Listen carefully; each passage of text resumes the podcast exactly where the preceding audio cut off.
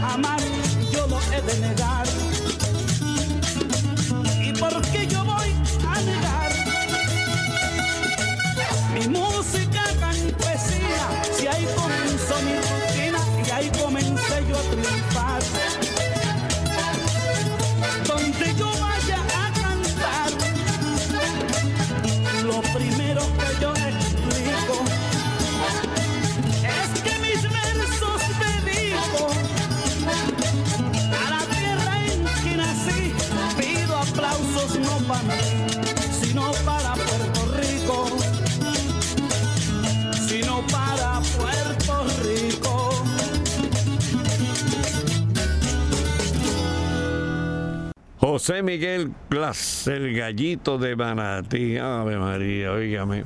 Bueno, llegamos al final de esta edición de sus compañeros del tapón, como todos los días de 4 a 5, llevándoles esa música que recuerdas. Recuerda aquel momento específico que te hace reír o te hace llorar. Esta canción que vamos a escuchar de despedida del programa de hoy nos trae unos recuerdos bien buenos.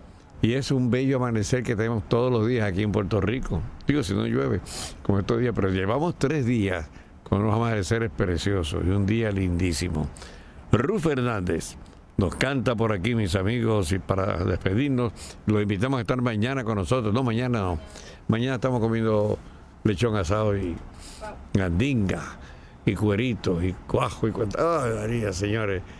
El viernes sí estaremos con ustedes a las 4 llevándoles otra edición de sus compañeros del tapón.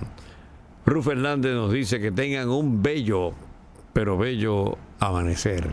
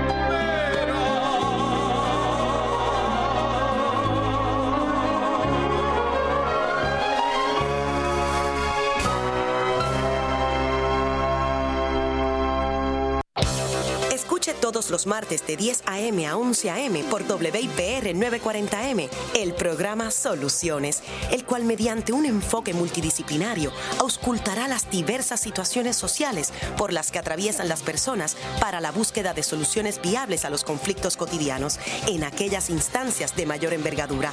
Todos los martes de 10 a.m. a 11 a.m. por WIPR 940M con el doctor César Ramírez. Soluciones. Los equipos que ayudan a comunicarte con los tuyos de ATT. Tenemos disponibles dos Samsung J3 al activar una línea nueva. Además, el iPad de 32 GB disponible con un iPhone de ATT Next. Oferta solo de ATT. Más detalles en las tiendas y en la prensa.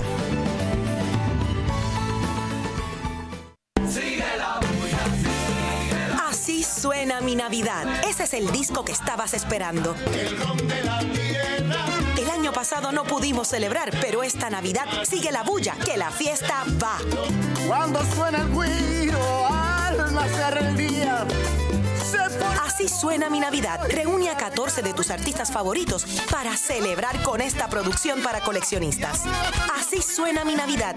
Es el regalo perfecto para amigos y familiares aquí y allá. Ahora sí es verdad que yo quiero bailar contigo esta. Búscalo hoy porque ya está disponible en tus farmacias de la comunidad Econo, Me Salvé y Micheo Music. Tu fiesta de Navidad no está completa sin el CD de los nuestros. Llévate la parranda a tu casa ya y disfruta de esta colección navideña. Así suena mi Navidad. Si estás buscando empleo, deseas cambiar de empleo o quieres saber cómo la situación actual afecta tu empleo, debes sintonizar Empleándonos, la revista radial que ofrece información de primera, además de las mejores oportunidades y ofertas de empleo. Empleándonos con Jaime Núñez, Sandra López, Luis Benítez y Ángel Bosch, quienes te esperan todos los viernes a las 11 de la mañana para compartir contigo a través de WIPR 940M, la casa de todos. Esta es WIPR 940M, San Juan, Puerto Rico. Por internet www.wipr.pr y en la aplicación para teléfonos inteligentes TuneIn Radio WIPR, la señal más robusta.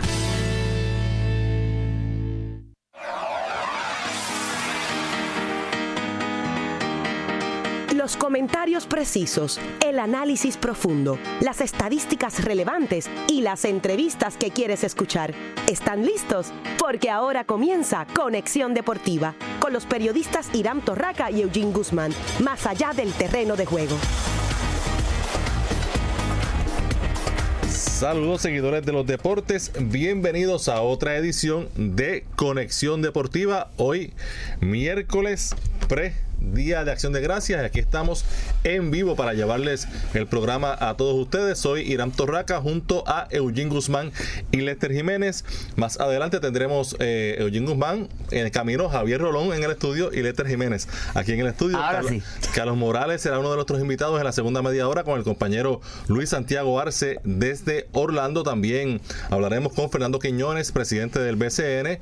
Christopher Pitufo Díaz en el boxeo. Peleará el sábado y estará en unos minutos aquí eh, al aire en Conexión Deportiva, pero comenzamos con el tema del béisbol, donde hoy en la tarde hubo acción en la pelota profesional. Buenas tardes, compañeros. Buenas tardes, Irán, a ti, Javier, a Eugene que viene de camino, a Jesús José que están aquí la, en la producción y a todas las personas que nos escuchan. Eh, definitivamente mucho ambiente deportivo, a pesar de que están en los, tiempos los tiempos festivos, ¿no? Hay mucha noticia corriendo en el camino y aquí estaremos tratando de cubrir lo ma- la mayor cantidad posible. Este es, eh, buenas tardes muchachos, buenas tardes a toda la radio audiencia de Conexión Deportiva. Este es el primer programa prepago que hacemos, así que Sí. Ah, ¿verdad, este, eh, pues, eh, lo que conlleva ese día, ¿verdad? Para para toda para todas las personas y pues, pues, estamos aquí. El show tiene que continuar. Lester, hoy hubo en el béisbol profesional. Correcto, así mismo es una decisión de, la liga, ¿no? De, aprovechar o tratar de alguna manera de avivar la, la hueste a que fueran a los estadios, por lo menos. No parece que haya sido la convocatoria la esperada, no llegó tantas personas como se esperaba, pero sí se jugó buen béisbol. El día estaba perfecto para el béisbol. Eh, dos resultados importantes: los Gigantes de Carolina lograron la segunda victoria eh, en esta temporada, dominaron 7-6 los criollos de Cagua, que sufren su tercer revés, los campeones. Y este partido fue en el estadio de Gurabo, lo que es la casa alternativa de los criollos de Caguas. Eh, un doblete de Wilfredo Rodríguez en la novena entrada eh, rompió un empate a 6 y le dio la victoria a los gigantes. Rodríguez, de hecho, se fue de 5-3, empujó tres carreras, anotó una en este partido. Y en el estadio Irán Bithorn, los cangrejeros de Santurce superaron 2 a 1 a los indios de Mayagüez. De esta manera también consiguen su tercera victoria. Eh, Eli Ramos se fue de 4-2, un cuadrangular, y lo que está batiendo este hombre es una cosa espectacular en ese partido. Este que fue, como dijimos ya, en el estadio de los, de los cangrejeros de Santurce. El, el- lo que hace en la- lo que es hasta ahora la tabla de posiciones, los indios de Mayagüez siguen en el tope con 4 y 2, Santurce y Caguas 3 y 3, Carolina 2 y 4, pero como dijimos, dos victorias ya en esta temporada después del partido de, del partido de hoy. Mañana la liga recesa por ser día de acción de gracias, vuelve el viernes con partidos Santurce en Cagua, que debe ser bien interesante ese partido de romper ese empate, y Mayagüez visita a los gigantes de Carolina. Y hablando de Leo Ramos, eh, Lester lleva de 14 6 en la temporada, esos 6 hits, 5 son extra base, 4 dobles y un cuadrangular en 4 partidos que lleva. El, el novatito de los cangrejeros. prospectazo Sí, eh, de los gigantes de San Francisco por la oportunidad la fanaticada de verlo. Y hay que aprovechar Sí, porque no, no hay garantía de que luego de esta temporada regrese ni hay garantía de que se mantenga eh, por mucho tiempo esta temporada sabemos que su participación está limitada así que ese es el resumen Lester Bien importante también destacar el trabajo de Alberto Flores en ese primer partido de los cangrejeros de Santurce, que no tuvo todas consigo en su primera salida. En el béisbol lanzó siete entradas, apenas cuatro incogibles. Fue eh, muy buena esa labor. Ante una alineación de los indios que ya de por sí lo habíamos mencionado desde antes de comenzar la temporada y ya está demostrando que es una, una alineación bien Vuel- poderosa. Vuelve a su forma de lanzador del año. Eso es así, ya volvió, volvió a caer en su tiempo. Bueno, y seguimos eh, con el béisbol. Ahora vamos a hablar de grandes ligas y tenemos en línea telefónica, hacemos conexión con el amigo Héctor Boliche Ortiz, quien es coach eh, de los Vigilantes de Texas, es receptor de la pelota profesional de Puerto Rico de las grandes ligas. Boliche, saludos, bienvenido a Conexión Deportiva. Irán, saludos, saludos a toda la fanaticada de, béisbol de Puerto Rico. Bueno, eh, Boliche, ¿cómo eh, tomaste la decisión de Adrián Beltré de anunciar su retiro? Obviamente, eh, tu compañero en Texas eh, durante varias temporadas, buen amigo. Me imagino que quizá con los círculos, el círculo más cercano, ustedes, sus amistades, pues ya, ya ustedes sabían que, que Beltré pues, iba a hacer un anuncio de esta naturaleza o también le tomó por sorpresa como a muchas fanaticadas. Este, mira, este, como las cosas estaban pasando al final de la temporada y de la manera que pues se estaba preparando para, para el final de temporada, como que se veía venir. Él decía que estaba inseguro, pero tú sabes, de la manera que las cosas resultaron, de la manera que lo sacaron del juego, so, es como que una preparación, si acaso pasa. So, estábamos pues esperando en Dios que no pasara, pero por la clase pelotero que es, pero este él le dio al juego mucho más de lo que él, probablemente el juego pedía para pues, de él. Eh, de. Beltré, eh, sí, ¿qué, qué me dices de él como pelotero? Que sé que ibas en, en esa, eh, hablando sobre eso, y también como persona, como compañero. Mira, este como pelotero frente mí, este bueno, uno de los mejores, uno de los mejores que he visto jugar, eh, tercera base, este tremendo bateador, que de la manera que se prepara, eh, tú sabes, es todo todo un profesional, todo un profesional. Este como compañero de equipo, todo un ejemplo. Este él era el capitán de, de nuestro equipo en el, en el tiempo que yo que yo he estado ahí y tú sabes, ha, ha sido un ejemplo que, que, que puedo explicarte. Nunca se ha metido en problemas, siempre ha hecho las cosas bien, la, la poseo a los muchachos jóvenes. El tipo es ejemplar, uno, uno de, de- de los únicos que tú sabes, tú nunca oyes nada malo de él, nunca te he oído, sabes, uno es especial. Bueno, es un futuro eh, eh, eh, Fame, de todas las estrellas, tú sabes. so. Oye, eh, Boli- saludos Boliche, te habla Lester. Háblame un poco de, co- de ah, ah, como tú me estabas hablando un poco de cómo el tipo de, de- de persona que es, no una persona ejemplar, pero alguna anécdota que te hayas vivido con él, porque sabemos que, que Beltrán es una persona muy cómica, muy jocosa, muy alegre, que le daba otra dimensión al béisbol. En tu caso, ¿alguna experiencia que hayas tenido con él de esto, de este diario, de este día a día con, con Adrián Beltrán? Ver, él te juega la pelota bien, bien, bien jugoso. Si te voy a hacer una historia y, y se ve mucho a veces en, la, en los highlights. Este, cuando, este, porque Beltré juega la pelota como cuando tenía 16 años, tú sabes, como un niño. Y él a veces no, no, no entiende sus limitaciones por la edad. Y Entonces él un, día dio una, una línea, tú sabes, primera, creo que fue en lo- eh, el 2016, él dio una línea por encima de tercera, pero le estaban jugando puliado. So, él no está viendo eh, la trayectoria de la bola y lo que está pasando. So, yo lo estoy parando y eso es cuando él hace así la, la, la de los brazos que la gente ve en la televisión. Y él me dice, coño, yo puedo llegar. Yo, chacho, tú no puedes llegar, tú no compres viejo. Pero, I don't know si, si lo han visto en televisión, él se echa a reír, que tiene que... Pero una de las historias este, este, más memorables que yo este, puedo compartir con ustedes y, y, y de verdad fue un momento bien bien emocionante y emocional para mí, como yo sé que fue para él con Belly, ya tú sabes, es cuando él dio el 3000, yo estaba en primera base y, y, y, y, me- y lo puedo decir con orgullo y no por esto, pero el primer abrazo que él dio después que dio ese, tre- ese hit 3000 y las primeras felicitaciones del compañero de equipo fue eh, fue mía. Eso fue un momento que yo lo tengo en foto, lo tengo en mi casa, firmado por él, porque sabemos qué gran pelotero y, y todo lo que le ha hecho por el juego del béisbol. Oye, Boliche, eh, la temporada 2019 será. eh, ¿Qué número para ti con, con los Rangers en grandes ligas? Eh, en Grandes Ligas será el, el número el número 5 y con la organización sería el número 14.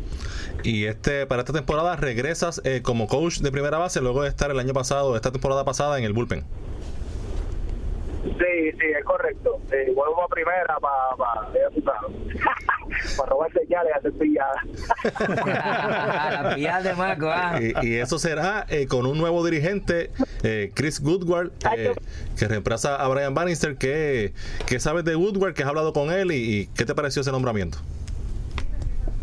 Mira, este, eh, eh, eh, me alegra el nombramiento. Este, lo conozco muy poco, jugué en contra de él mucho y, fue tremendo pelotero, ¿sabes? Tremendo pelotero, un, tipo de que, pues, eh, hacía las cosas pequeñas, tenía buena defensa y, y como y como coach, pues hemos estado en contra porque él estaba en Seattle, este, como coach de primera antes de irse para para hacia los Dodgers y hemos jugado interliga y no y hemos nos hemos comunicado nos llevamos bien. So, yo encuentro que que, que, que- ha sido una una buena este adquisición de la organización para liderar el equipo y a la juventud que nosotros tenemos porque vamos a tener un equipo joven Sí, hacia, eso iba Boliche. 67 y 95 fue la marca en la temporada pasada, en la última posición en la división oeste de la Liga Americana, a 36 juegos de los Astros de Houston. Se retira Beltré. Sabemos que va a haber eh, otros movimientos de jugadores veteranos en este en esta temporada muerta. ¿Cómo, ¿Cómo ves este equipo para el 2019 y para años venideros? Mira, vamos a ser eh, somos un equipo joven. Este, eh, nos vamos a ir eh, por lo que sea esta ruta que, que la organización está tomando, eh, eh, que nos va a ir joven. Y lo más seguro vamos a tener un año este, para poder tener las cosas en su en su en su lugar, pero este no no no nos cuenten fuera porque cualquier cosa con la juventud dentro de la juventud que tenemos tenemos muchachos que ya han estado en grandes ligas dos tres años tres años y medio me entiendes so puede ser que ya todas las cosas estén cliqueando al mismo tiempo. Y el picheo que, que nos necesitamos pues eh, a- este, que aparezca. Especialmente. oye, Pero Boliche, tenemos, esta tenemos te- un equipo Eh, Esta, esta temporada muerta entonces podría ser clave, sobre todo para tratar de, aglutinar entonces o conseguir esos eslabones que puedan unir esa, ese talento joven que tiene el equipo. Sí, porque vamos a tener muchachos jóvenes en la rotación de picheo y en el bullpen, que yo encuentro que sería bueno que tuviéramos una adquisición de algunos y otros veteranos, que estos muchachos jóvenes puedan pues seguir y, dejarse llevar y para que puedan seguir creciendo en, el nivel de grandes ligas. Oye, Boliche, eh, otro, hablaste, mencionaste a Beltré como eh, seguro candidato a Hall of Fame, que estamos totalmente de acuerdo con eso, que en cinco años ahí estará eh, Adrián Beltré y esperemos que cuando Beltré llegue a Cooperstown, allí lo esté esperando también otro gran amigo tuyo, ex compañero tuyo con eh, los senadores de San Juan, Edgar Martínez, que va en enero para su última oportunidad eh, en la boleta. Eh, ¿qué, qué me dice sobre las posibilidades de Edgar y si has hablado con él eh, recientemente? Fíjate, no, no he hablado con Edgar desde que nos enfrentamos con Seattle al final de temporada. Este, pero eh, encuentro yo en mi lugar, para mí, Edgar Martínez, como como es, es- es un, miembro de nuestro eh, para todos. Y, yo encuentro que este año sería una buena. eh, él tiene un buen chance y un buen ventaja de que de que este eh, eh, y sea y sea miembro del salón de la fama en este cu- cuántos son cinco años que lleva tratando de, de, la fama so, espero que esperemos en Dios que esté el año Eh, en esos juegos entre Texas y Seattle, obviamente tú como coach de Texas, él con, con Seattle, ¿se hablaba de eso? Eh, ¿Le hablaban de eso a él? Que tú que tú estuvieras presente, él estaba está tranquilo con el proceso, que tú sepas. Fíjate, fíjate, no, no, no, no hablamos de, esos temas, pues realmente no hablábamos, hablábamos más, hablábamos más de, compañeros. De, cómo van las cosas, esto, lo otro, más, eh, de amistad que, que, que de las cosas personales eh, en la carrera de cada cual. Eh, Boliche, eh, no podemos dejar de pasar la oportunidad para poder para preguntarte lo que fue este año para tu amigo y, y compañero pelotero puertorriqueño, en este, en este caso dirigente Alex Cora. Háblame cómo tú viste lo que fue el tra- el- la trayectoria de Alex este año y, lo, y, y- y obviamente lo que logró al, al poder finalmente completar la misión de lograr ese campeonato con Boston. Sí, este, pues nada, este, Cora, ese, ese es mi hermanito. Eh, y, y, amigo, y nos comunicamos durante la temporada mucho y, y dialogamos y, y nada, eh, estoy bien contento, bien contento por los logros que él, que él ha Estamos como que perdiendo comunicación, ¿verdad? Mucha gente años, a- veces tremendo líder. a- eh, Sabe cómo tratar a las personas, sabe cómo llegarle a las personas y comunicarle a las personas lo que necesitan. Este, siempre lo ha desde que era un jugué con él en los Dodgers en el 19, siempre siempre tenía esa ya de- desde joven tenía esa pinta de líder cuando jugamos en Cagua él, él era el más joven del equipo y él, y él era el líder del equipo ¿sabes? Este, so, él, él ya, eso es algo que, que ya lo tenía en él y, él lo sabe utilizar, lo sabe, sabe cómo comunicarse con las personas, sabe cómo las personas sentirse como se tienen que sentir para jugar un juego de pelota y, y hacer su trabajo, como todo. Muy bien, Héctor Boliche Ortiz, muchas gracias por estar hoy en Conexión Deportiva y mucho éxito en esta próxima temporada con los Vigilantes de Texas. Tremendo, gracias por Bien. tenerme en, el show, mi gente. Bien, muchas gracias a Boliche Ortiz desde su residencia en Arizona, que reside allí donde está también el hogar primaveral de los Rangers de Texas. Lester. Bueno, siempre escuchar a Boliche es, bien agradable, sobre todo porque una persona de mucha experiencia, que estuvo mucho tiempo aquí también activo en el béisbol invernal, que conoce el béisbol de grandes ligas, y ahora como coach, en este caso que se le da la oportunidad nuevamente de volver a primera base con un grupo de jóvenes, como es el grupo, como él muy bien decía, ese equipo de, Texas que va a ser eh, va a ser dominado mayormente por esa sangre nueva, que no es tan nueva, porque llevan ya varios años puliendo esas destrezas en ese, en ese camerino. Yo creo que va a ser un gran acierto. Siempre que viene un nuevo dirigente, vienen cambios de filosofía, vienen cambios de disciplina y de, entrenamiento, así que de alguna manera eh, eso va a ser, eh, puede tener un, un efecto inmediato en el equipo, pero a la misma vez tener la figura de Boliche que lleva un tiempo ya con esa organización, va a darle estabilidad y una figura de confianza a esos jugadores para poder eh, pasar por esa transición de lo que es un nuevo dirigente. Yo creo que Boliche va a ser bien importante en ese equipo, ojalá, y lo que él diga sea cierto, que el equipo pueda engranar y el picheo pueda responder, quizás un jugador veterano que puede ayudarle por lo menos a ser un equipo competitivo y salir de ese marasmo que fue este año. Me llama la atención eh, que quizás, ¿verdad? Digo, por lo menos los que seguimos el deporte, quizás estamos conscientes de, de la trayectoria de Boliche Ortiz, ahora mismo que sabemos que es coach, pero quizás por un poquito de, un poco debajo del radar que él sea coach, haya sido coach de bullpen, vuelva ahora coach de primera. Y es bien importante decirlo porque quizás Boliche fue parte mm, de de esa cepa de jugadores, de, los grandes, de los caballotes que estuvieron en grandes ligas, y él estuvo ahí con ellos. Él estuvo ahí con ellos, ha ganado campeonatos aquí en Puerto Rico, un jugador como catcher, yo, fanático de los Criollos de Cagua, me encantaba que él estuviera eh, detrás del plato.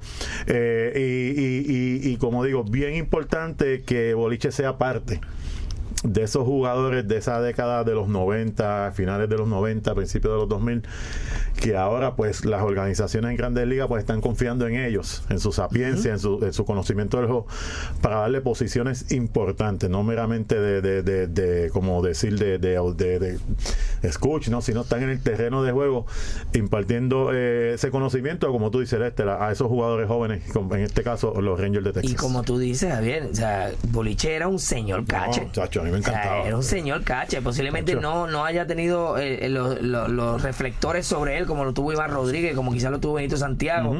Pero era un cache eh, probado en grandes ligas y en el béisbol caribeño, Sí, eh, eh, pero de verdad, o sea, un dirigente. Por eso, de alguna manera, eh, no debe extrañar que él sea considerado por una posición tan importante como es ser coach en un equipo de grandes ligas a esa magnitud, porque es que de verdad era un gran dirigente. O sea, y, y- y- y además una persona bien jovial, bien, bien agradable, que, que de verdad que nos alegramos mucho por él y, y qué bueno, ¿no? Qué bueno que las cosas vayan bien. Y después de todas las cosas que dio del Beltré, imagínate esa combinación bien interesante en ese camerino. Y, y el primero que lo felicita después de Hit 3000, que eso, eso no está en el resumen de muchos coaches. De- chacho, y, y- y siempre que den ese, ese hit 3000, que salga el anuncio, ¿quién va a salir en, en el anuncio? Ortiz. Ortiz felicitando al Hall of Famer Beltré. Pausamos. Cuando regresemos, hablamos de boxeo con Christopher Pitufo Díaz. Si te apasionan los deportes, Conexión Deportiva es para ti, más allá del terreno de juego.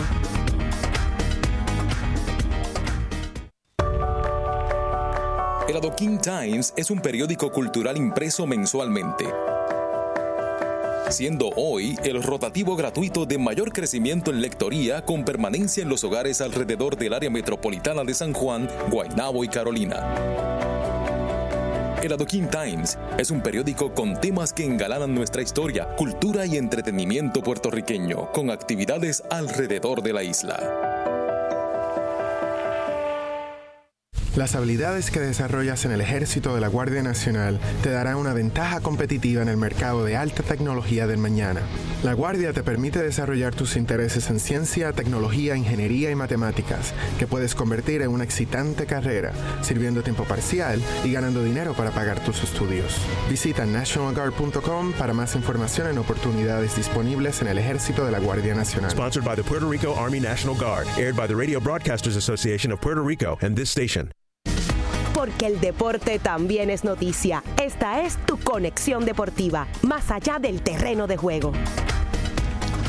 Regresamos y ahora vamos al boxeo y tenemos ya en línea telefónica al barranquiteño Christopher Pitufo Uh. Díaz, quien este sábado Vecino. regresa a la acción en el Casino Metro, en el Hotel Sheraton. Estará eh, en un combate eh, ante el húngaro David Berna, en un combate eh, en 10 asaltos y en 127 libras. Eh, Pitufo, saludos, bienvenido a Conexión Deportiva. Saludos, saludos, mi gente. Gracias, gracias por, por venirme al programa y gracias por apoyarme en mi carrera. Bueno, 23 victorias, una derrota, 15 knockouts. Esa derrota, esa derrota eh, es tu pelea más reciente que fue en julio cuando disputaste el campeonato mundial de la OMB, las 130 libras, que fuiste vencido por el japonés Masayuki Ito. Eh, Pitufo, ¿qué aprendiste de ese revés y cómo te sientes ahora eh, para pues comenzar otra vez esta ruta hacia el campeonato mundial? Pues mira, este, esa pelea, de esa derrota se aprendió mucho. Este, y todo era un boxeador bien mañoso, eh, me enseñó muchas cosas que yo no sabía. Eh, en, el- en se puede ser muy limpio, como dice uno. Este, era mucho más alto. Este, pues nada, son experiencias que yo no tuve. Este, eh, he conocido boxeadores que han perdido su, su primera pelea mundial y actualmente son campeones mundiales. Uno de ellos es los Machete, un Tito Acosta que está aquí de Puerto Rico. El mismo que me ganó a mí eh, tenía una derrota. Este, Masayuki Ito tenía una derrota y era un campeón mundial. Este, ¿qué más se puede decir? Este, nada, estoy motivado, este, enfocado, tengo unas hijas que mantener, una familia y eso es lo que me mantiene a mí fuerte y con mucha dedicación. Oye, Pitufo, saludos, te habla Lester Jiménez. Este, tienes, tienes ante ti un reto interesante. David Berna tiene récord, por lo menos aparece como récord de 17 y 5, pero de esas 17 victorias, 16 son por nocaut, o sea que tiene dinamita en los puños.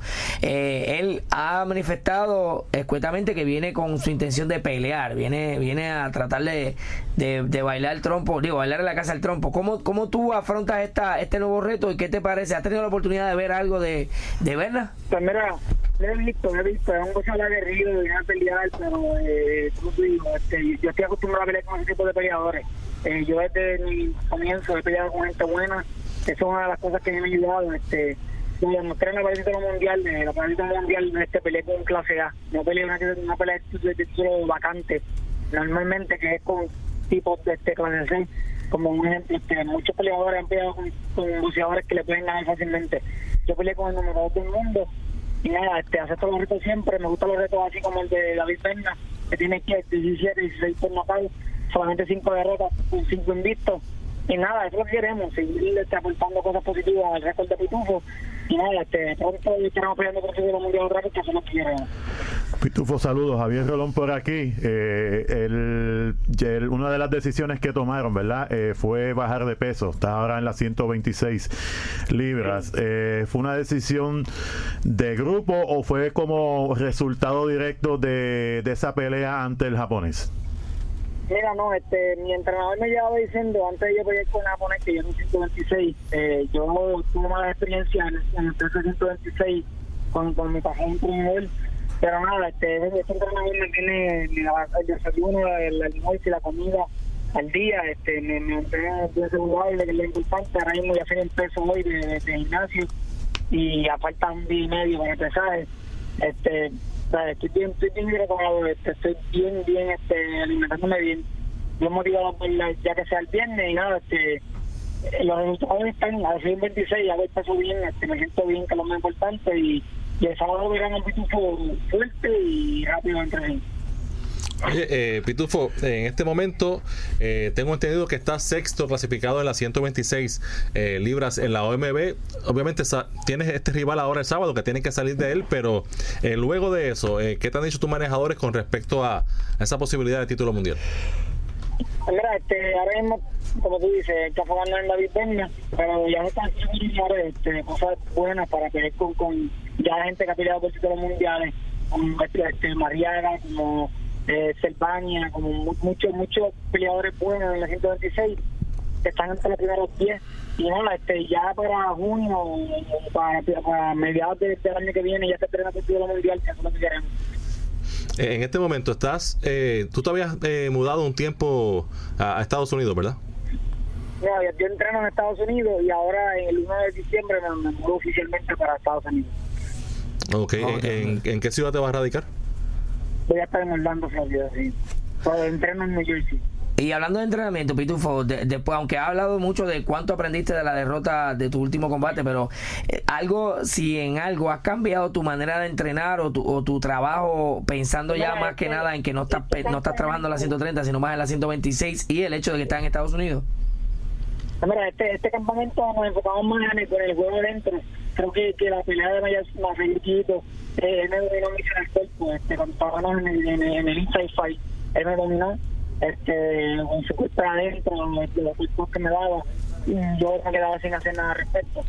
Eh, pues ahora estamos trabajando en el cuerpo, como dándonos, buscar, colocar los golpes. Y el golpe va a llegar, no hay que si yo me mucho en esa pelea, este, tenía mucha presión encima de mí.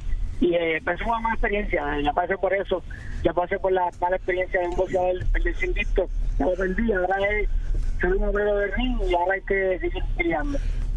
Esa, esa división, eh, por lo menos los primeros clasificados, están bien parejos. Estamos hablando de gente, eh, en tu caso 23 y 1 en tu récord, Maxayo 18 y 0, González 20 y 0, eh, mencionaste a Selvania 32 y 1, quizás uno de los más experimentados, y en el caso de Frampton, campeón 26 y 1. O sea, básicamente la competencia está más, bastante nivelado y más o menos la misma cantidad de experiencia cada uno, ¿no?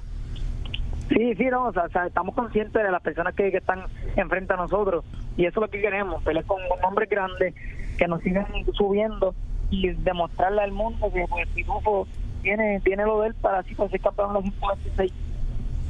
Bueno, Pitufo, pues muchas gracias por estar aquí en Conexión Deportiva y mucho éxito.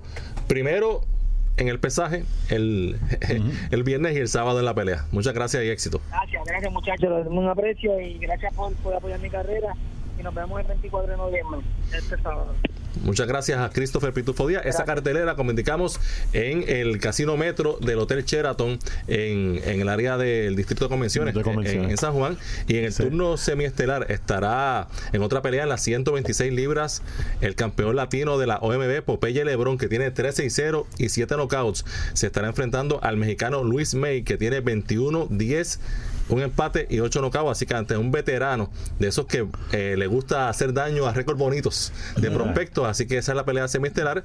Habrá varios, cuatro o cinco peleas más y la transmisión en vivo desde las 9 por Guapa Deportes. Mira, y, y- iba a mencionar bien importante porque eh, eh, Casino Metro, ¿verdad? Se ha convertido en la meca del boxeo. Eso mismo, te lo digo que me lía la mente. prácticamente en el eh, de- del boxeo se están celebrando las carteleras, pero de la manera que yo lo veo es que se han adaptado a los tiempos. Exacto. Meten un cuadrilátero allí en el casino, se meten mil, mil quinientas personas, crema. se llena, ese Claro. filete, Buen ambiente. va la gente que ellos lo que quieren que vaya gente a jugar las máquinas y cumplen los dos propósitos. Así que eso es para que veas, eso es negocio, hay que hacer, hay que buscársela, hay que reactivarse, hay, eso- que, hay que tú- evolucionar. Eso hay que que acabas de evolucionar. decir es exactamente lo que estaba pensando comentarte, el hecho de que el boxeo ha evolucionado y también hacia el público y los promotores. En el caso de Puerto Rico Best Boxing, ha estado haciendo de, de- Casino Metro uno de los lugares céntricos de lo que son sus carteleras. En el caso, por ejemplo, Universal Promotions eh, se está enfocando bastante en el área oeste, Mayagüez, Aguada, Moca, está utilizando mucho esa base. pequeñas. Claro, el caso de Miguel Coto Claro. Promotion, el área de Cagua, San Lorenzo, Junco, yo creo que eso es positivo. Claro. Y, y, y, y volvemos, para tú volver, volver a a levantar lo que es esa base de fanáticos, tienes que hacerlo poco a poco. No es una cosa que de la noche a la mañana y no con una cartelera tú vas a llenar el Clemente. Sí, y estos son carteras que se hacían antes, las carteras de boxeo caliente, que, que iban 3.000, 4.000 personas y siempre había boxeo. Y los, y los boxeadores, como no- nosotros trabajamos, los boxeadores tienen que boxear, tienen que ganarse el pan y mientras haya cartera, pues ellos van a tener la oportunidad tanto de ganarse el dinero más la exposición que ganen, porque las carteras, por lo menos gracias a se están televisando también. Y además ese tipo de exposición para ellos les sirve también para levantar muy bien, además de la base de fanáticos, ellos dar su, eh, poner su nombre, ¿no? Claro. Empezar a sonar y eventualmente quizás llegar a escenarios mucho, mucho mayores. No podemos olvidar que la cepa, hubo una cepa de boxeadores grandes últimamente que, que, que llegaron a ser campeones mundiales, de momento hubo un, un quizás una sequía se le puede llamar. Yo creo que poco a poco han ido subiendo nombres. cíclico, es cíclico, cíclico. correcto, pero también el montaje, el espectáculo Claro. también es cíclico. En sus tiempos eran otros promotores los que están en Puerto Rico y que hacían un buen dinero. Ahora hay una nueva cepa y hay que, hay que adaptarse a estos tiempos y añadirle un valor añadido. Claro. En este caso, un casino o algún espectáculo de artes marciales o de boxeo aficionado que también lo han hecho de, de esa manera combinada.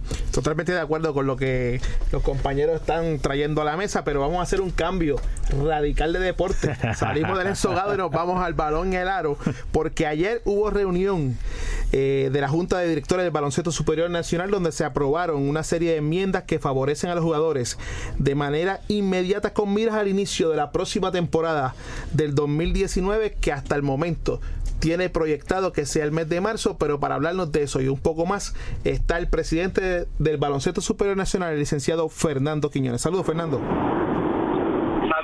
Un placer estar con ustedes y como bien dice, cambiaste de deporte porque gracias a Dios hace un par de años que no tenemos ninguna cartelera dentro de un juego, lo cual es una buena noticia. Pero Fernando, eso es cuando eso a veces es un 2 por 1 que a la fanaticada le gusta a veces. Sí, pero por ejemplo, desde los tiempos que está el Javier Rolón se retiró.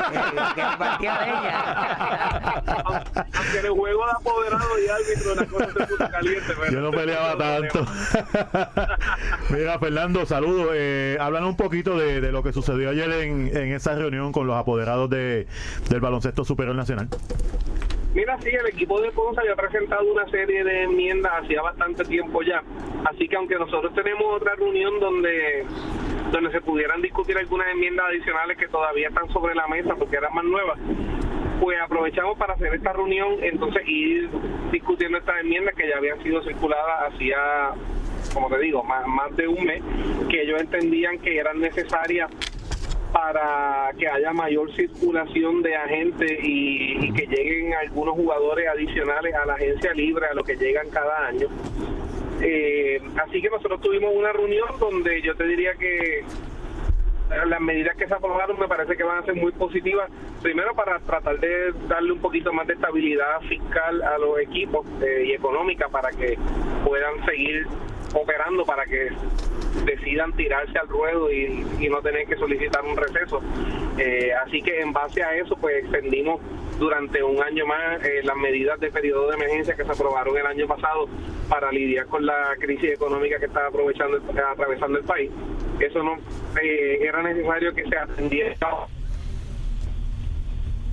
Si van a solicitar receso o no y hay algunos que entendían que si se volvía si se dejaban sin efecto las medidas estas que se aprobaron el año pasado por ejemplo de los 60 en vez de 80 mil dólares de tope etcétera pues entendían que no iban a poder participar y iban a tener que solicitar receso y, y nosotros queremos mantener el torneo con la mayor cantidad de plazas abiertas tanto de, de municipios como de espacios para jugadores. A la misma vez se aprobaron una serie de enmiendas a reglamentos ya estas sí son permanentes donde entonces se le otorgan más derechos a, a, los jugadores. Por ejemplo, el jugador agente libre restringido desaparece. Antes el jugador eh, era reserva de nuevo ingreso por los primeros cinco años. Cuando iba para el sexto año se convertía en restringido, lo que significaba que, que el equipo con el que había estado podía igualar cualquier oferta. Y luego de esos seis años, entonces los que podían ser agentes libres, se llevaban, eh, el equipo podía reservar hasta tres de ellos como jugador franquicia si eran jugadores que habían jugado más de 20 minutos. Y esa designación de jugador franquicia se podía hacer todas las veces que tú quieras, pues, ¿verdad? Eh, un jugador básicamente podía ser jugador franquicia del mismo equipo por el resto de su carrera, lo cual le limitaba entonces el acceso a, la agencia libre, aunque le garantizaba sí poder estar en el tope de, del salario. Eh, en las medidas que se aprobaron, pues se eliminó ese jugador agente libre restringido, así que para el sexto año ya el jugador o es agente libre o puede ser reclamado como jugador franquicia. Y en cuanto a los jugadores franquicia, se limitó también eso, el derecho de los equipos. En vez de ser tres, ahora son dos solamente que pueden designar cada año.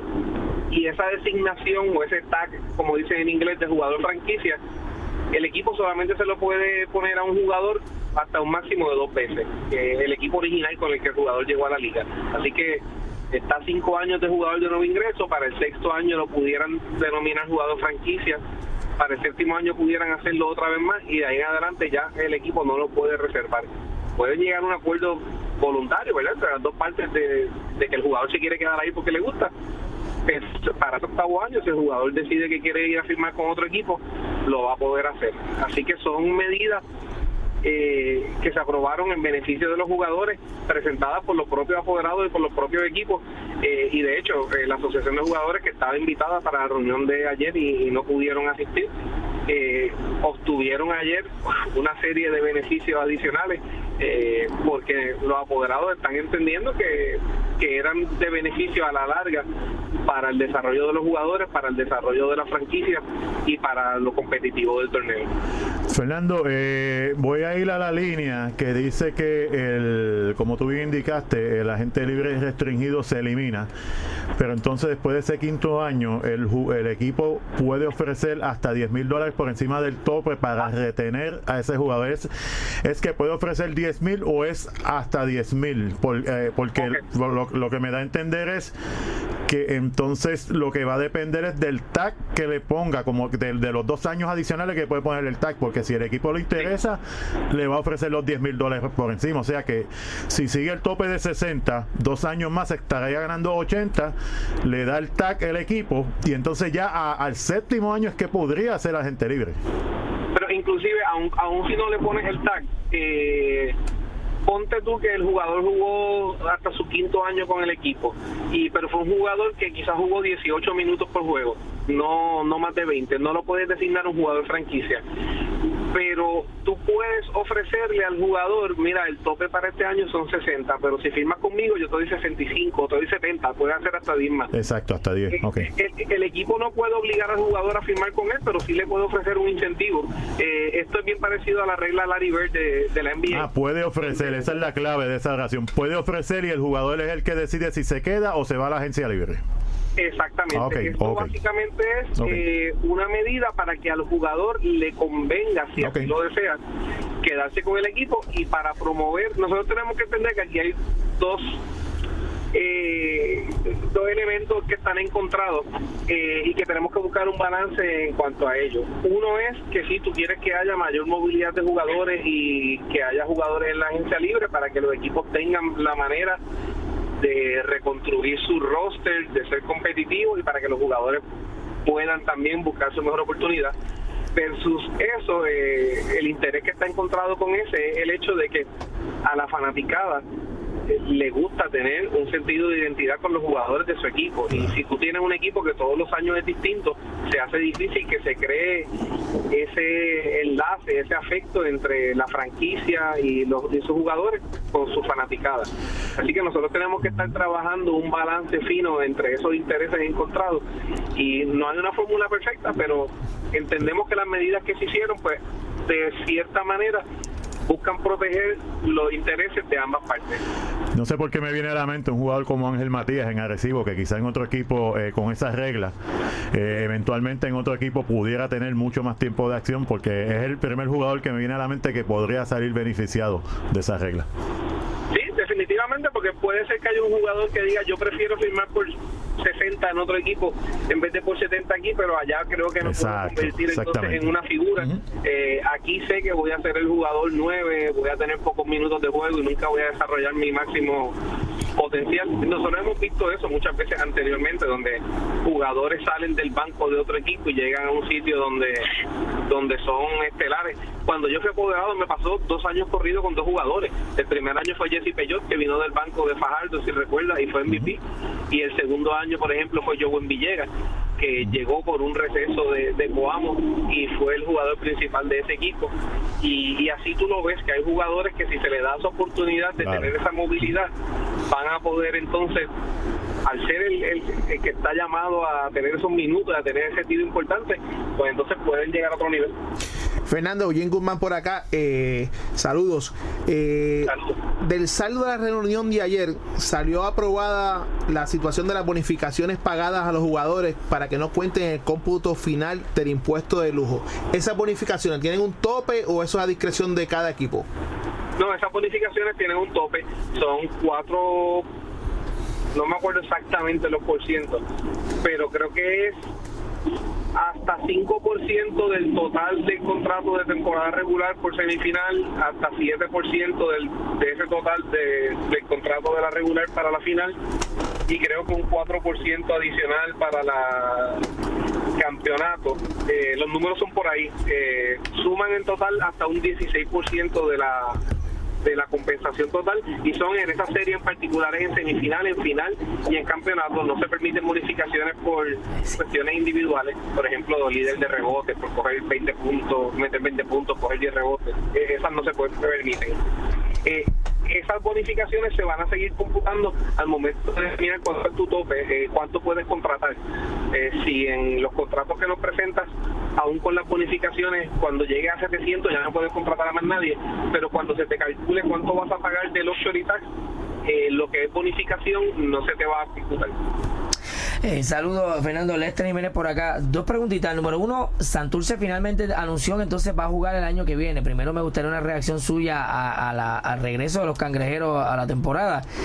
Y segundo, que me hable un poco de, lo- de si hay alguna noticia con lo- los cariduros de Fajardo. Se ha informado que Carlos Arroyo presentó una querella de incumplimiento de contrato y que está buscando la agencia libre. Pero no se sabe todavía si renunció como coapoderado. Eh, informen un poquito de qué es lo que está pasando en Fajardo. Pues mira, de Fajardo, eh, Carlos Arroyo tiene una opción de compra con el ingeniero Felo Rivera, que le quedaban creo que dos días para ejercerla o no. Eh, me parecería que no la va a ejercer por las noticias nuevas que han salido, pero no, no tenemos sobre eso, no se nos ha informado nada. Eh, sí te puedo decir que eh, llegó una querella de cobro de dinero de Carlos Fajardo contra el equipo de Faldo y contra el apoderado. Se está siguiendo el proceso regular, se le notificó a Fajardo. Eventualmente o se hace una vista o se emite la resolución si no hace falta la vista. Cuando se emite esa resolución, el equipo tiene 10 días para pagarle. Si la franquicia no le paga, entonces el jugador puede quedar agente libre. Es una situación bastante anómala porque eh, sería la primera ocasión en que una, una misma persona está de los dos lados, ¿verdad? Porque es coapoderado de la franquicia que pierde los derechos de sobre sí mismo. O sea, pero eh, por, por el momento no, no ha renunciado tampoco como coapoderado tampoco, entonces. pero por el momento tampoco ha renunciado como apoderado y como de- lo de la agencia libre, pues ese es el último de los pasos. La realidad es que primero tiene que Tratar de cobrar, claro. Emitirse una resolución y cuando se emita la resolución el equipo de Fajardo tiene 10 días para pagarle. Y si el equipo de Fajardo en esos 10 días le hace el pago, el jugador queda reserva eh, de los cariduros. En las noticias positivas, es cierto lo que dice, el equipo de Santurce en la noche de ayer informó que ya ah, tienen un plan de trabajo establecido para para su operación en la temporada 2020. Los cangrejeros ya están preparando el documento que me van a enviar solicitando el regreso a la temporada 2020. Ariel Rodríguez se queda de apoderado. Eh, va a haber otras personas que van a estar trabajando junto con él y en el momento indicado se hará el informe. Eh, yo tengo, ¿verdad? Todavía no estoy en, en libertad de, de dar un poquito más de información de eso, pero sí me he reunido en varias ocasiones con él y he visto el plan de trabajo. Y te digo que es bien positivo lo que va a pasar con Santurce, no solamente que regresa Santurce, es que la operación va a ser una operación bien sólida, eh, yo creo que van a contribuir mucho al baloncesto, no solamente en la capital, sino para la temporada de BCN, algo bien, bien positivo. Así que nada, seguimos dando esos pasos poco a poco y trabajando una a una con cada una de las franquicias que han estado confrontando estos problemas. Son tiempos bien difíciles. Puerto Rico está pasando una recesión económica terrible. Eh, aún así, el BCN ha logrado mantener a flote. Logramos tener una tremenda temporada en 2018 y para el 2019 esperamos mejorarla. Nos queda resolver Fajardo, nos queda resolver la situación de Mayagüez y la de Isabela que es bien triste porque en Isabela el problema es que no tienen cancha, no tienen dónde jugar y hasta ahora no han logrado conseguir entonces eh, ese otro municipio donde puedan hacerlo. Pero sé que están trabajando activamente sobre eso, inclusive hay una posibilidad de que puedan hacer una fusión con el equipo de Mayagüez pero se les está acabando el tiempo, les quedan básicamente un poquito más de 24 horas para que suceda. Así que vamos a seguir atendiendo esta situación y, y monitoreándola y ofreciéndole eh, nuestra ayuda para ver si logran completar ese proceso. Bueno, Fernando, agradecido aquí en Conexión Deportiva por tu tiempo. Te deseamos mañana eh, buen provecho primero, que pases un día, ¿verdad?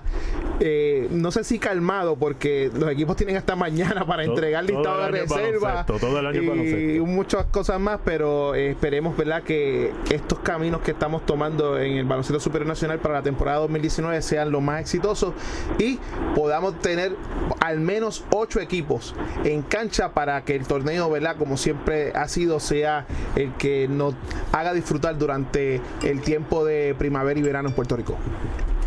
No, muchas gracias a ustedes. Igualmente, feliz día de acción de gracias, que disfruten todos con su familia y que vuelvan todos energizados ya la semana que viene para cerrar este año. Bueno, ese fue Fernando Quiñones, presidente del Baloncesto Superior Nacional. Nosotros vamos a una pequeña pausa, pequeña, y regresamos de inmediato a Conexión Deportiva. Si te apasionan los deportes, Conexión Deportiva es para ti, más allá del terreno de juego.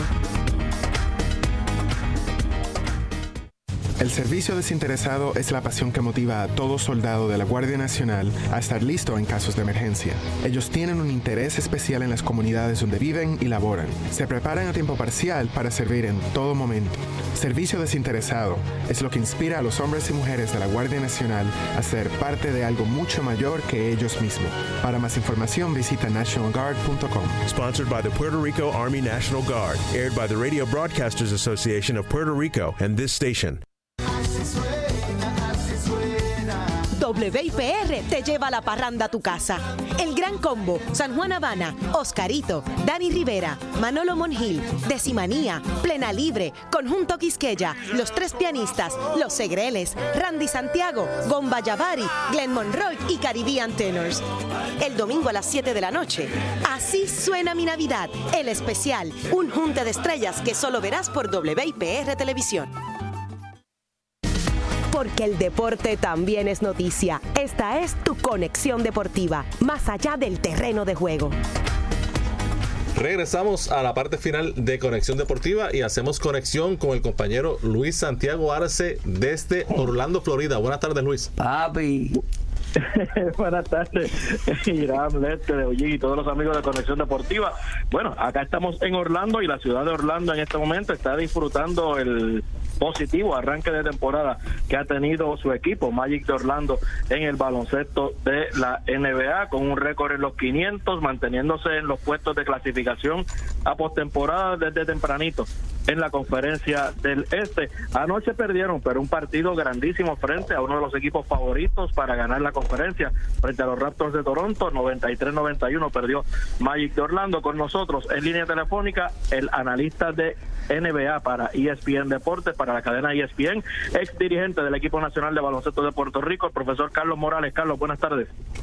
Buenas tardes, Luis. Buenas tardes a los que están en los estudios y a los que escuchan el programa.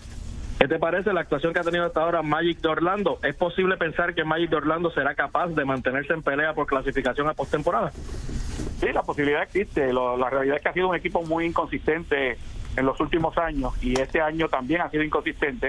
Arrancaron con un récord de 2 y 6. De ahí en adelante han tenido marca positiva eh, que los ha llevado a, como tú mencionabas, a jugar para 500. Anoche tuvimos la oportunidad de, de estar eh, presenciando ese partido que mencionaba y fue un juego en el que cayeron atrás hasta por 14 puntos en la primera mitad y vinieron de atrás poco a poco, tomaron el comando del juego, eh, pero al final en un juego cerrado, eh, en una última bola, eh, perdieron el juego. Y yo creo que el haber de jugado de tú a tú a un equipo tope de la conferencia, como ya tú mencionaste, pues obviamente le da mucho optimismo a los seguidores de Orlando Magic de que este puede ser un año en el que puedan ser uno de esos ocho equipos del este que pasen a postemporada. Aparte de haberse apuntado a la Cherry dos veces de los Knicks de Nueva York, también en la semana le ganaron aquí en Orlando a los Sixers de Filadelfia, otro de los Ay, dolor. topes en el este. Lo siento, Javier Rolón, le ganaron. El Orlando Magic le ganó a los Sixers de Filadelfia en la noche que, que Filadelfia estrenó a Jimmy Butler como su jugador, o sea que Magic parece que es en serio. No, y aparte de eso, tú, tú mencionas lo de la Cherry de ganarse a los Knicks, pero la segunda ocasión que se ganaron a los Knicks fue en back to back. O sea, había, habían ganado a Filadelfia el sábado y al otro día jugaron todavía más temprano. Un partido empezó a las 7 de la noche, el domingo empezó a las 6 de la tarde, o sea que ni siquiera tuvieron 24 horas de descanso y se ganaron a, a los Knicks también. O sea que eso hay que tomarlo en cuenta porque no es tan fácil ganar en esta liga en back to back. Hablando de equipos topes en la conferencia del Este, todos sabemos que Toronto va a estar ahí en la pelea por ese primer lugar en el Este, Filadelfia, Boston, aunque han arrancado inconsistente, debe estar ahí. La pregunta que muchos se hacen, ¿los Bucks de Milwaukee podrán mantener eh, este impulso ganador que han tenido en el inicio de temporada con marca de 14 y 4? Sí, yo pienso que tienen que tienen todas la- la- las herramientas para ser uno de los cuatro equipos de arriba. Yo lo, yo lo incluiría con los tres que mencionaste y escoltándolos bien de cerca estarían los Indiana Pacers, que sería quizás el quinto equipo, pero los cuatro que me parece que tienen posibilidades reales de, de ganar la conferencia, eh, los mencionaste, Toronto, Boston, Filadelfia y Milwaukee. Washington Wizards, John Wall, ¿qué va a pasar ahí? Washington Wizards es la comedia de- del año. O sea, Washington siempre, todos los años, es un equipo que cuando tú lo ves en el papel tiene muchísimo talento, pero aparentemente la química ahí no es buena. Eh, hay a veces egoísmo, hay egos encontrados ahí que no permiten que ese equipo, la ofensiva y la defensiva fluya como tiene que fluir. Este, y siempre se quedan a deberle a su fanaticada y este yo creo que no va a ser la excepción. Hablando de comedia en la NBA, ¿vale la pena hablar de los Knicks? Eh, bueno, los Knicks están, están cojos todavía, o sea, el mejor jugador de los Knicks pues, no ha no ha podido ver acción, y es un equipo que poco a poco se ha ido reinventando, ¿no? Y han tratado de, llenarse de figuras jóvenes que son prospectos, pero Kristaps Porzingis hace una diferencia bien grande en las aspiraciones de ese equipo y, y si están completos pueden estar batallando también por una de las ocho posiciones. Falta de química un poco, podría decirse que ha habido en los últimos días en Golden State, los Warriors con problemas internos, con la guerra que se ya se conoce, es conocida públicamente entre Kevin Durant y Draymond Green. ¿Le pasará factura en algún momento esta temporada a Golden State esta situación interna? Yo creo que no, yo creo que los que hemos estado dentro de, de la, de, de la batalla, eh, Javier sabe esto, sabe que todos los, en todos los equipos, en los camerinos y a veces hasta públicamente hay encontrarse entre compañeros de equipo. Lo que pasa es que eh, la NBA, pues obviamente eh, está en una vitrina mucho más grande, número uno. Número dos, las redes sociales eh, magnifican todo lo que ocurre Y número tres, hay que estar buscando noticias y mantener vivas las noticias. Pero un altercado entre dos compañeros de equipo, eso es pan nuestro de cada día. y, y los equipos siguen jugando y, y siguen batallando. El problema de Golden State va un poquito más allá de eso y es el hecho de que la lesión de Stephen Curry pues hace que, la defensa sea mucho más fácil contra ellos porque le quitas el triple a Durán y le quitas el triple a Clay Thompson y los obligas a que tiren otros o a que jueguen hacia adentro mientras que si Stephen Curry está pues obviamente ya es mucho más difícil la cosa porque tienes tres tiradores que son mortales y ese es el problema principal que está teniendo Golden State. Yo no digo que no estuvieran un poquito desanimados después del altercado, que también puede haber ocurrido, pero a largo plazo eso no tiene nada que ver con las aspiraciones que pueda tener un equipo eh, y especialmente un equipo con el potencial de Golden State. LeBron James y sus Lakers de Los Ángeles cada vez parecen, se ven un poquito mejor cada vez que salen a la cancha. ¿Será posible esperar que puedan aspirar realmente a clasificación y, y grandes cosas en el oeste? Pues lo que pasa es que ellos son uno de, de yo he contado 11 equipos que pueden luchar una clasificación y solamente entran 8. Como dice el Gran Combo, no hay cama para tanta gente, pero ellos son uno de los de los que pueden aspirar a eso, especialmente si como menciona, los jóvenes siguen mejorando y siguen madurando ante nuestros ojos y obviamente un equipo que tenga a LeBron James pues tiene una garantía de que va a ser un equipo competitivo. LeBron y los Lakers esta noche visitan a los Cavaliers de Cleveland. El regreso de LeBron a Cleveland, ¿qué te parece que va a pasar ahí esta noche? Yo creo que, que van a haber algunos abucheos, pero también va a haber gente que lo va a estar este, ovacionando. La, la- el, el recibimiento no va a ser nada parecido a cuando vino con Miami por primera vez. En aquella ocasión había mucho resentimiento, la forma como dio la decisión eh, causó también eh, mucha riña entre entre los fanáticos de, de Cleveland que se sentían defraudados y traicionados por LeBron James. Eh, eso no ocurrió, regresó ahora, a, como sabemos, a Cleveland, le dio un campeonato a la ciudad. eh, y si bien es cierto que algunos pues van a estar un poquito molestos porque se haya vuelto a ir, pues ya le, le tienen eso a su favor, el hecho de que le haya regresado y le haya dado gloria a esa ciudad. Así que yo creo que va a haber una mezcla de abucheos y ovación. Kemba Walker con los Hornets de Charlotte sigue quemando la NBA. ¿Será el año este en el que Kemba Walker se considera, se convierte finalmente en una verdadera superestrella consistente en la NBA? Eh, eh, Kemba siempre tiene una gran habilidad para anotar. Eh, obviamente no los 60 y 40 y pico de puntos que metió en dos noches corridas, pero siempre ha sido un gran anotador. El problema de Kemba es que tiene que defender también y tiene que ser un jugador más pro equipo en ocasiones. Yo creo que si él eh, logra esas dos cosas, o sea, si a Charlos le va mejor y si él defiende, pues entonces el estatus de él como superestrella va a empezar a, a crecer porque el estatus de superestrella no es otra cosa de que la, la gente te empieza a promocionar, de que la gente empieza a conocerte más eh, y, y vea tus talentos. Y en muchos casos, cuando tú estás en una franquicia que no eh, que no se destaca, a veces tú estás escon- escondido. Puede, puede ser una superestrella en potencia, pero estás escondido. Yo creo que lo que él está logrando ahora ofensivamente y lo puede combinar con ayudar al equipo a ser más ganador y como te dije anteriormente, jugar un poquito más de defensa, pudiera estar considerado una superestrella. Carmelo Anthony no dio pie con bola en los Rockets de Houston. ¿Qué puede esperarle a Carmelo?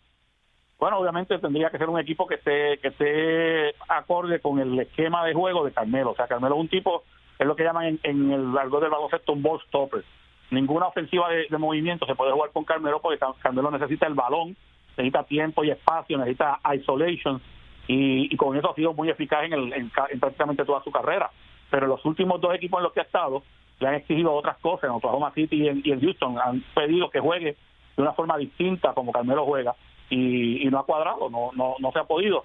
Y esa es la, la realidad, esa es la razón principal por la que ni a Oklahoma City ni al Houston le fue bien con Carmelo en cancha. Así que tendría que ser un equipo que acepte el estilo de juego y la, y la, y la mecánica de juego de Carmelo Anthony y que esté dispuesto a eso, obviamente también teniendo en cuenta que los años no pasan en vano y que muchas de sus facultades han ido disminuyendo. Por último, el tiempo corre en contra. Si me preguntan a mí, lo mando a Freire Espárrago. Se comenta que Carmelo Anthony podría ser en este momento de su carrera opción para la selección de baloncesto de Puerto Rico. A usted, profesor Carlos Morales, ¿qué le parece? me parece que la gente se inventa unas cosas increíbles y, y esta es una eh, me, me, me llama la atención que una persona que, que eh, trabaja para ESPN y que ha sido tan serio y que usualmente es el que da las, eh, noticias que son que luego se convierten en realidad a se haya prestado para este juego realmente esa misma persona llamó a Barea y llamó a Jun Ramos para que le diera su opinión y a nadie le amarga un dulce, cualquiera diría, sí, sí, sí, yo lo quiero en el equipo, pero Carmelo Anthony jamás ha hablado de jugar por Puerto Rico, o sea, esto es eh, tratar de hacer una noticia donde no existe. Profesor Carlos Morales, muchas gracias, mucho éxito en su trabajo como analista de baloncesto NBA para ESPN. Gracias por estar nuevamente en Conexión Deportiva. Soy Luis Santiago Arce desde la ciudad de Orlando. Adelante, compañeros de Puerto Rico. Muchas gracias a Luis por esa gran entrevista con Carlos Morales y con esto despedimos el programa de hoy a nombre de Javier Rolón, Eugene Guzmán, Lester Jiménez, José Alice, Jesús Muriel en la producción. Soy Irán Torraca. Los esperamos en la próxima edición de Conexión Deportiva porque mañana a esta hora vamos a estar con nuestras familias ya después de haber cenado nuestra cena de acción de, gracia- de gracias. Así que los esperamos en la próxima edición. Vas a estar en una fila buscando un televisor. No, no, jamás. Que tengan todos buenas noches.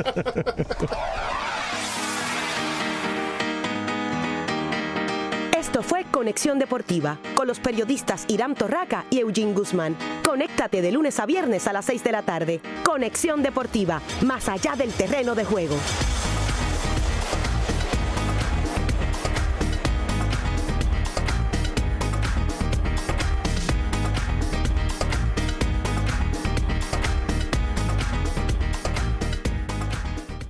Las habilidades que desarrollas en el ejército de la Guardia Nacional te darán una ventaja competitiva en el mercado de alta tecnología del mañana.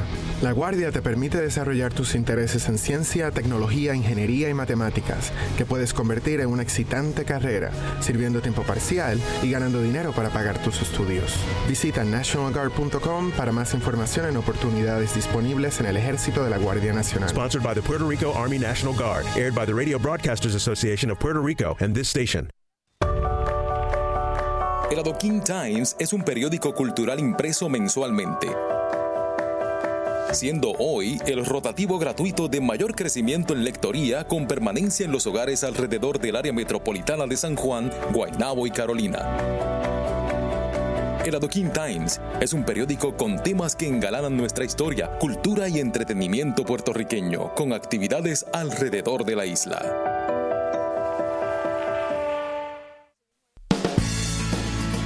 Los equipos que ayudan a comunicarte con los tuyos de ATT. Tenemos disponibles dos Samsung J3 al activar una línea nueva. Además, el iPad de 32 GB disponible con un iPhone de ATT Next. Oferta solo de ATT. Más detalles en las tiendas y en la prensa. Esta es WIPR 940M, San Juan, Puerto Rico. Por internet www.wipr.pr y en la aplicación para teléfonos inteligentes TuneIn Radio WIPR, la señal más robusta. A apoyar los pequeños y medianos negocios locales. Awilda Quiñones, presidenta de la Junta de Directores de Econo, dio detalles del esfuerzo que sirve de anticipo a las ventas del madrugador del Viernes Negro, cuando las grandes cadenas extranjeras hacen su agosto. eh, todo lo que fomente ¿verdad? La actividad económica en las empresas locales y las empresas eh, de Puerto Rico, pues hace que, que el dinero se quede aquí y que ¿verdad? Es un efecto multiplicador en la economía de Puerto Rico. Así que yo exhorto a todas las personas que me están escuchando, ¿verdad? que siempre apoyen las empresas de Puerto Rico. Las empresas extranjeras también son muy buenas, pero las empresas de, de Puerto Rico son mejores porque el efecto es estupendo y, la- y se queda en Puerto Rico y nosotros generamos empleo y. Es, un- un beneficio que tú lo ves y que tiene un efecto, ¿verdad? un efecto multiplicador en nuestra economía. Y aunque todo parezca lucir normal en los negocios, el ente fiscalizador de los comercios, el Departamento de Asuntos del Consumidor, continúa haciendo sus tradicionales rondas, por lo que el secretario del DACO, Michael Pierluisi, informó que estará durante los próximos días en varios comercios locales. Yo creo que es tremenda iniciativa y que deben de continuar con, con ella, tratar de ¿verdad? expandirla, pero el departamento ¿verdad? aquí lo que hace es apoya, ¿verdad? lo da aquí, pero fiscaliza. Es nuestra función fiscalizar y, fiscalizamos eh, todos por igual, el pequeño, el mediano y el grande. Y por eso estamos aquí pues, fiscalizando estas ventas en el día de hoy. Mañana estaremos en la calle nuevamente por la tarde este, y el viernes eh, en la mañana también estaremos en la calle con los inspectores y también tendremos un call center atendiendo las llamadas este, y también los servicios en línea eh, que están disponibles para el consumidor. En cuanto a hoy, eh, que yo tenga conocimiento, no se ha multado, pero mientras estoy aquí hay inspectores fiscalizando ventas en distintas regionales y pueden haber emitido alguna multa. Para Noti 6 360, Miguel Rosa y Elsa Velázquez, Santiago. Y más adelante ampliaremos sobre las expectativas de las ventas para esta época, pero ahora la Policía de Puerto Rico está lista para brindarle seguridad a la ciudadanía durante esta semana de acción de gracias y ventas del Viernes Negro. Ciertamente, Félix, nuestra compañera Chirlian Odette está junto al comisionado del negociado de la policía, Henry Escalera, para brindarnos mayor información sobre las medidas de seguridad que implementará la uniformada. Chirlian, ¿cuándo será efectivo el plan de la policía? El plan de seguridad de la Policía de Puerto Rico iniciará mañana y culminará el domingo, pero para darnos más detalles se encuentra conmigo el comisionado del negociado de la Policía, Henry Escalera. Saludos. Saludos. ¿En qué consiste este plan y qué esfuerzos estará realizando la uniformada durante esta semana para garantizar la seguridad de